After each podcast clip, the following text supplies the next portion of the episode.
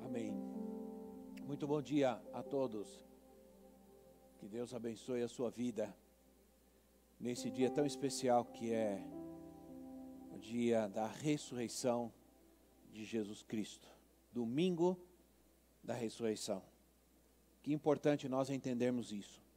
Que importante nós estamos vivendo isso. Mesmo distantes, nós podemos estar juntos nesta, nesta manhã, nesse dia especial. Quero, antes de começar, quero mandar abraço que eu prometi a uma pessoa especial que nos está ouvindo desde a França, meu querido irmão, meu querido amigo Nuno. Um abraço, Deus te abençoe. Feliz Páscoa para você, para sua família. Obrigado por, por ter entrado em contato comigo esta manhã. Também desejo para você toda a bênção de Deus nesse domingo especial. Muito bem, acabamos de ouvir sobre a verdadeira Páscoa. A palavra Páscoa é, é, significa passar por cima, a palavra pesar significa passar por cima e nos leva, é, nos remota ao, ao, ao dia em que o povo de Israel sai do Egito e que na noite em que o anjo da morte passa sobre o Egito e o povo de Israel é livrado por causa do sangue do cordeiro que foi colocado nos umbrais das portas.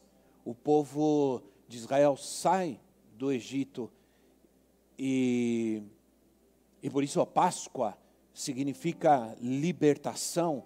Páscoa significa libertação do jugo, da escravidão, da injustiça. O povo de Israel sai do Egito e começa a comemorar. Então, é, se começa a comemorar a Páscoa. Em cada. Na mesma época em que o povo sai do Egito, ele começa a comemorar a Páscoa. E hoje, nós não comemoramos mais a Páscoa, porque Jesus, que é a nossa Páscoa, o Cordeiro Pascual que morreu, que foi sacrificado por nós na cruz do Calvário, realizou o último e definitivo ah, sacrifício, e agora, pelo sangue do nosso Cordeiro Pascual, nós recebemos a libertação da, do pecado, da injustiça, da escravidão do mundo, e somos livres para servi-lo.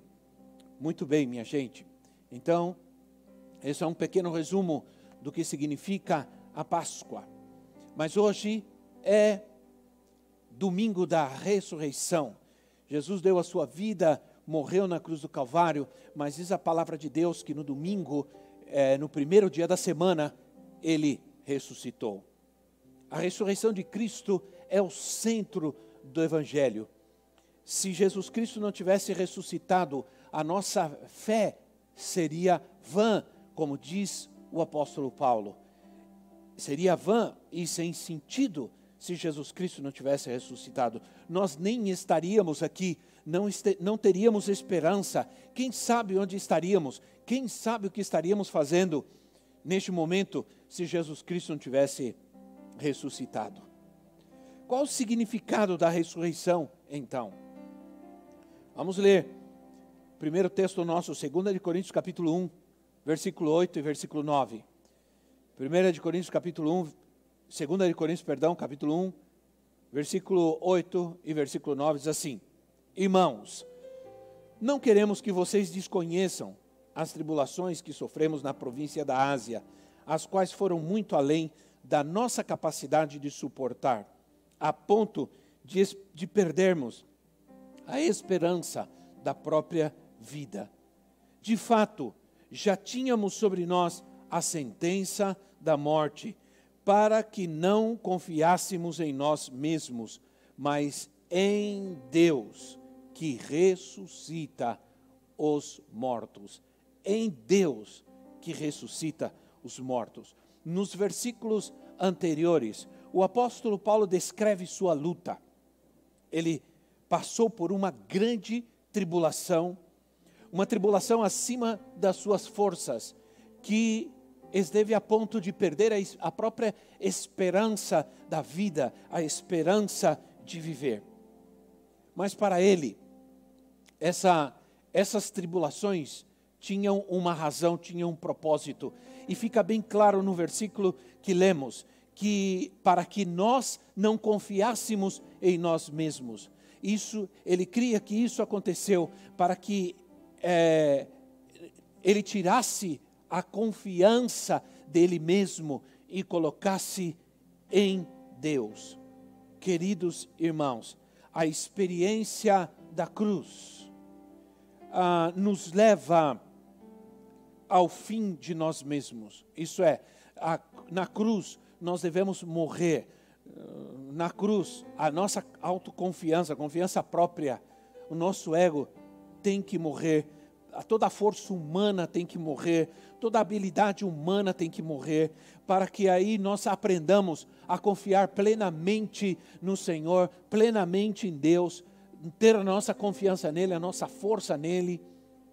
E esse era o propósito que Paulo entende que está, do porquê estava passando por tantos problemas e tantas tribulações. Nós estamos vivendo tempos difíceis, difíceis. Há pessoas queridas nossas que estão doentes, que estão enfermas, que estão no hospital. E nosso coração está triste, atribulado, preocupado, mas nós não deixamos de confiar no nosso Senhor.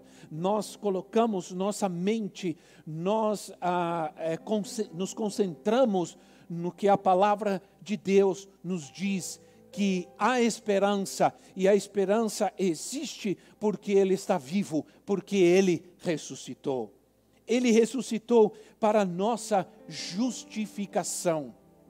Eu quero que você entenda como, o que significa isso de uma forma bem simples. Ora, eu envio um amigo para pagar uma dívida para mim ah, se ele paga essa dívida, mas não volta para me dizer que pagou a dívida, eu vou ficar na dúvida. É? A, a, palavra de Deus deixa claro que, que Deus estava disposto a pagar as, as dívidas dos nossos pecados e das nossas rebeliões. Isso nos, nos mostra a Bíblia desde Gênesis, quando a partir do momento em que o homem pecou, Deus já se propõe a redimi-lo, Deus já se propõe salvá-lo, resgatá-lo, justificar, justificá-lo. Então, ah, se esse meu amigo não volta para me dizer que pagou a dívida, eu não, eu não sei se essa dívida foi paga, mas Jesus Cristo, ele pagou a dívida e voltou, e ressuscitou, para dizer a dívida foi paga a ressurreição é a prova de que Deus aceitou o sacrifício de Jesus Cristo por nós na cruz. Ora, Romanos capítulo 10, versículo 9 e 10, o apóstolo Paulo diz assim: Se você confessar com a sua boca que Jesus é o Senhor e crer em seu coração que Deus o ressuscitou dentre os mortos, será salvo. Que Deus o ressuscitou dentre os mortos. Veja como a ressurreição, eu tenho que crer na ressurreição. Eu tenho que crer que a ressurreição é a prova de que realmente eu sou salvo, eu sou redimido, eu sou justificado. E então, ele ressuscitou para ser a nossa vida, a nossa vida. Bendito, 1 de Pedro 1,3.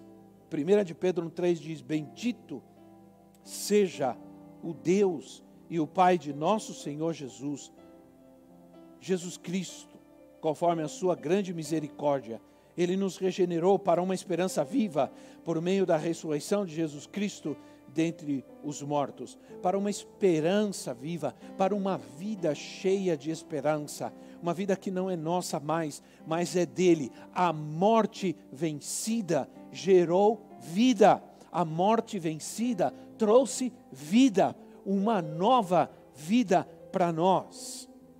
Antes da encarnação de Cristo, não havia qualquer elemento humano em Deus e nem qualquer elemento divino no homem.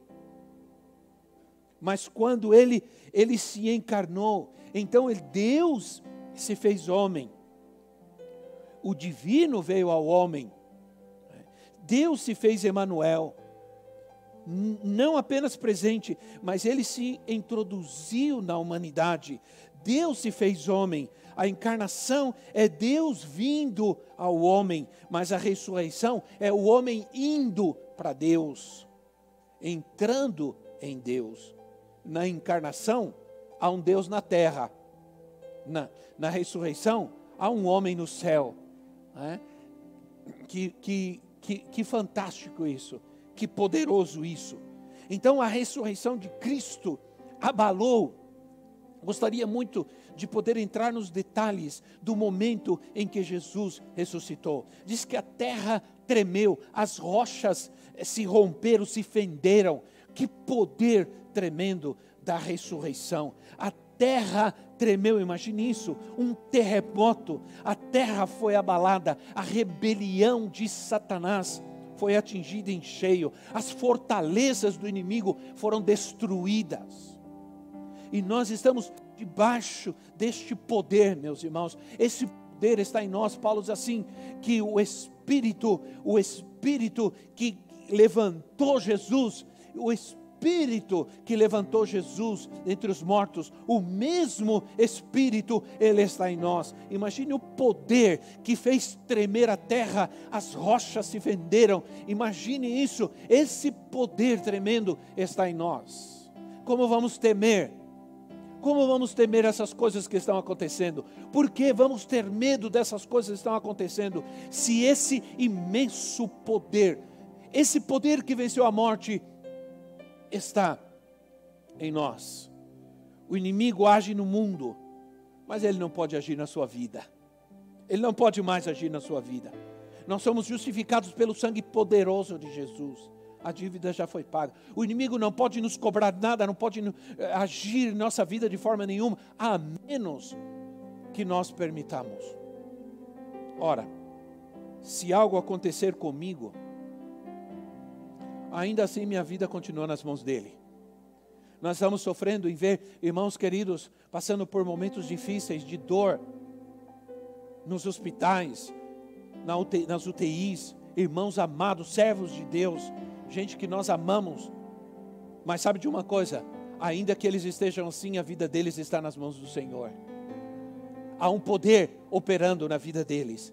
Nossa responsabilidade é, com, é confiar no seu poder e Ele fará o que Ele quer fazer, porque Ele é soberano. Os sepulcros se abriram quando Jesus ressuscitou, diz a palavra. Ora, o poder da morte, isso quer dizer que o poder da morte e do inferno eh, foram vencidos. E a ressurreição demonstra o poder libertador de Cristo. A morte já não tem poder algum sobre nós. Ora, na verdade, em Cristo quem morre, não morre, mas vive. Então, de uma forma ou de outra, não há poder na morte, não há poder neste mundo, nem em nenhum lugar, em nenhuma esfera que possa nos destruir, porque mesmo morrendo, nunca morreremos.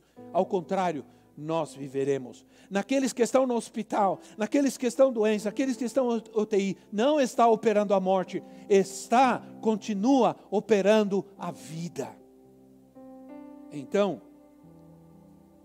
a sua ressurreição, isso é a ressurreição de Cristo, é a prova da nossa própria ressurreição. Ora, Colossenses 2,12 diz assim: Isso aconteceu quando vocês foram sepultados com Ele no batismo. E com Ele foram ressuscitados mediante a fé no poder de Deus que o ressuscitou dentre os mortos. O poder de Deus que ressuscitou a Cristo nos ressuscitou com Ele também. Então, entenda uma coisa: a, a nossa ressurreição não é apenas física, porque Jesus, ele era o unigênito, mas depois da ressurreição, ele se tornou o primogênito. Ele se tornou o primogênito entre aqueles que ressuscitam, entre muitos irmãos, ele se tornou o primogênito entre aqueles que ressuscitam. Ele foi o primeiro para ressuscitar-nos com ele. Então eu estou falando hoje a muitos ressuscitados em Cristo, ressuscitados pelo mesmo poder que levantou nosso Senhor dentre os mortos está operando na sua vida também, está operando na sua casa hoje esse mesmo poder. Por que vamos temer, irmãos? Por que nós vamos temer? Ora, a nossa fé deve tomar posse dessa verdade. A morte, ao ser conquistada, nos conferiu vida. A morte, ao ser conquistada, nos trouxe nova vida. Nesse sentido, nós também ressuscitamos, nós ainda vamos ressuscitar fisicamente um dia, mas a nossa ressurreição já aconteceu quando nós nos tornamos quando nós nos tornamos novas criaturas. Ora, antes você estava morto em seus pecados, sem Deus, sem vida, e ele trouxe vida outra vez a você. Então, ressuscitou uma ressurreição em nossa alma, uma nova vida, que está representada pelo batismo. No batismo, nós temos a representação dessa ressurreição que ocorre em nós para sermos uma nova vida, uma nova criatura. Ora, tudo isso, minha gente, aconteceu no primeiro dia da semana. No primeiro dia da semana, Jesus ressuscitou num domingo. Foi um começo, foi o início. Que seja para você também um início, um novo dia, um novo tempo, o primeiro dia de uma nova vida, que não mais o dinheiro pode dar. Talvez você antes confiava no dinheiro, agora você vai aprender a confiar mais em Deus. Antes você confiava no trabalho, confiava na empresa, confiava em outras coisas. Hoje você está na sua casa aprendendo a confiar em Deus. E eu espero que você esteja mesmo aprendendo a confiar em Deus, para não se desesperar, para não se angustiar, colocar foco-se no Senhor, no poder da ressurreição e que Ele está vivo. Olha só, nada, nada, nada pode destruir-nos, porque não pode haver o maior poder daquele que vence a morte. O que a ressurreição trouxe para nós? Ora, a, ressur a ressurreição de Cristo nos trouxe não somente o seu poder, mas nos trouxe o seu espírito, nos trouxe a sua presença. Ah, em 1 de Coríntios capítulo 15, versículo 14, diz assim: Se Cristo não ressuscitou, é inútil a nossa pregação, como também é inútil a fé que vocês têm. Ora, Ele nos deu o seu Espírito, e, e em João capítulo 16 você vai ver essa passagem que diz que ele vai para o Pai, depois de ressuscitado, ele vai para o Pai, mas não nos deixará órfãos, órfãos, nos envia o seu Espírito, nos, o, o Espírito Santo é a presença do próprio Deus conosco, o Deus em nós, ele, ele veio para nos deixar, não nos deixar órfãos, mas veio para nos dar direção, veio para nos dar vida, veio para nos dar unção, veio para nos dar revelação veio para nos ajudar a convencer o mundo do pecado. Nós temos o Espírito Santo, nós não estamos sozinhos. Se ele não houvesse ressuscitado, não teríamos o Espírito Santo. Não teríamos o Espírito, mas Ele está conosco. Jesus diz: é importante que eu vá, se eu não for, o Espírito não vem. Mas quando ele disse isso, ele estava ressuscitado. Glória a Deus temos um sumo sacerdote. Ele continua vivo. o, o maior símbolo do cristianismo talvez não seja nenhuma cruz vazia, mas um túmulo vazio. Esse é o maior símbolo do cristianismo, o túmulo vazio. Ele vive. E o nosso sacerdote, que ressuscitou, está nos céus e intercede por nós e cuida de nós, nos defende, nos guarda, nos dá poder, nos dá vida, nos cura. Não estamos sozinhos, minha gente. Esse tempo vai passar, mas nós não podemos deixar de viver o que nele aprendemos, o que nele recebemos de Deus na nossa vida. Quero orar, quero terminar orando por cada um de vocês mais uma vez. Eu tenho procurado nesse tempo orar por todos vocês.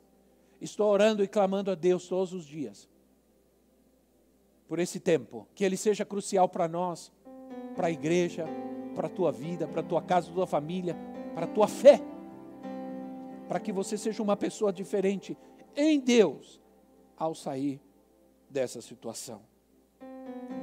Há tantos pedidos de oração, há tantas pessoas que estão é, necessitadas de oração. Eu quero orar por elas, mas quero deixar este desafio, este chamado. Entenda, e talvez você esteja me ouvindo, você esteja afastado do Senhor, afastado da igreja. Entrega a tua vida para Cristo, entrega teu coração a Cristo.